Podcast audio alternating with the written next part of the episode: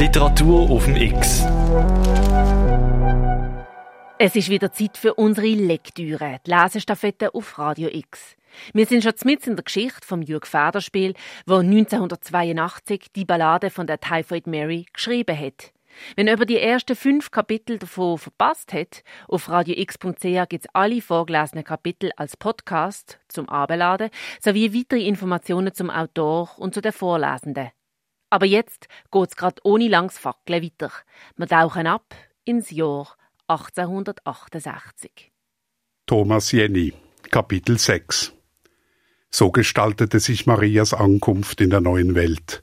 Als sie sich im Schlaf einmal schreiend aufbäumte, weil sie das Dröhnen des Meeres nicht mehr hörte, nicht mehr das Stöhnen und Knirschen der Maste und Balken, erwachte sie für einen Augenblick, sah erstaunt um sich und schlief wieder ein. Vicky verbrachte Stunden an ihrem Bett, hielt ihr zuweilen ein Glas Pfefferminztee an die Lippen und stopfte kleine Keksstücke in den halb geöffneten Mund, der zu kauen begann, ohne dass sie richtig erwachte. Als Dorfheimer gegen Abend aufstand, sich eilig ankleidete und auf den Weg zum Nachtdienst machen wollte, kam Vicky die Treppe herunter und half ihm in den Mantel. Sie wollen mir etwas sagen, Vicky, bemerkte Dorfheimer. Was ist es? Wie ist das Kind an Land gekommen und wem gehört es? Darüber reden wir ein anderes Mal, Vicky, antwortete er und ging zur Tür. Die Luft wehte eisig und trocken, als Dorfheimer die Fifth Avenue hinunterging. Für gewöhnlich nahm er den Weg weiter östlich. Die Straßenzüge mit ihren vier- oder fünfstöckigen Häusern waren noch nicht von einem wilden Gewehr von Drähten für Telefon und Telegraph durchzogen. Wie sah die Welt überhaupt aus zu jener Zeit und was geschah?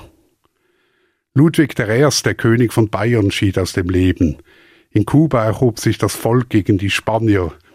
Hier in Amerika wurde das Stimmrecht für Neger eingeführt im Süden allerdings noch lange Zeit eine Farce. Richard Wagner hatte die Meistersinger von Nürnberg beendet und Brahms das Chorwerk ein deutsches Requiem. Und in der selig unseligen Welt der Religionen entstand der Zusammenschluss der strengen Lutheraner in der allgemeinen lutherischen Konferenz, während im Vatikan das zwanzigste allgemeine Konzil vorbereitet wurde. Es geht auf Mitternacht zu, während ich diese Zeilen schreibe. Mit fortschreitender Krankheit konstatiere ich nicht ohne Dankbarkeit, wie sich das Schreiben immer mehr als ein Mittel gegen die Schmerzen erweist. Dies nur nebenbei. Ich habe nicht die Absicht, im Detail auf die eigene Anamnese einzugehen.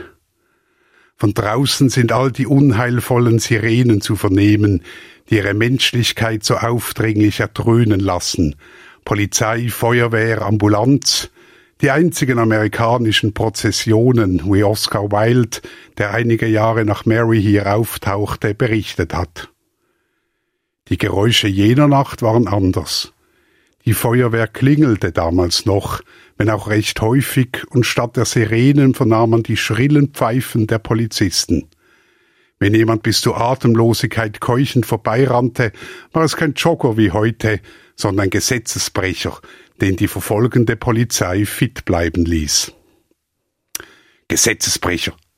Dorfheimer zuckte einen Augenblick zusammen. Nein, er war kein Gesetzesbrecher. Wer die unmenschliche Bürokratie in Castles Garten gesehen und erlebt hatte, jahrelang Nacht für Nacht und Tag für Tag, der musste wohl verstehen, wenn einer zuweilen die Gitter des Systems durchsägte. Zwei Ehepaare, eines aus Deutschland und eines aus Polen, hatte Dorfheimer kurzerhand dank abgeänderten medizinischen Untersuchungsberichten gerettet und damit auch ihre Kinder, die man wegen Erkrankung von ihnen hatte trennen wollen. Zweimal hatte er kleine Mädchen, deren Eltern in Quarantäne verbracht worden waren, vor dem temporären Waisenhausaufenthalt gerettet, indem er sie zu sich nach Hause brachte.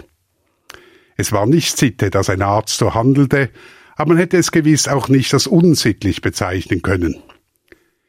Jedenfalls hatte er immer darauf geachtet, dass eine besondere Art von Freundlichkeit kleinen Mädchen gegenüber nach außen hin als ein Mantel allgemeiner Menschenfreundlichkeit verstanden werden konnte. Vicky war offenbar geneigt, ihn misszuverstehen, doch er verscheuchte den Gedanken. Ich gebe den Stab weiter an. Hans-Jörg Betschart. X.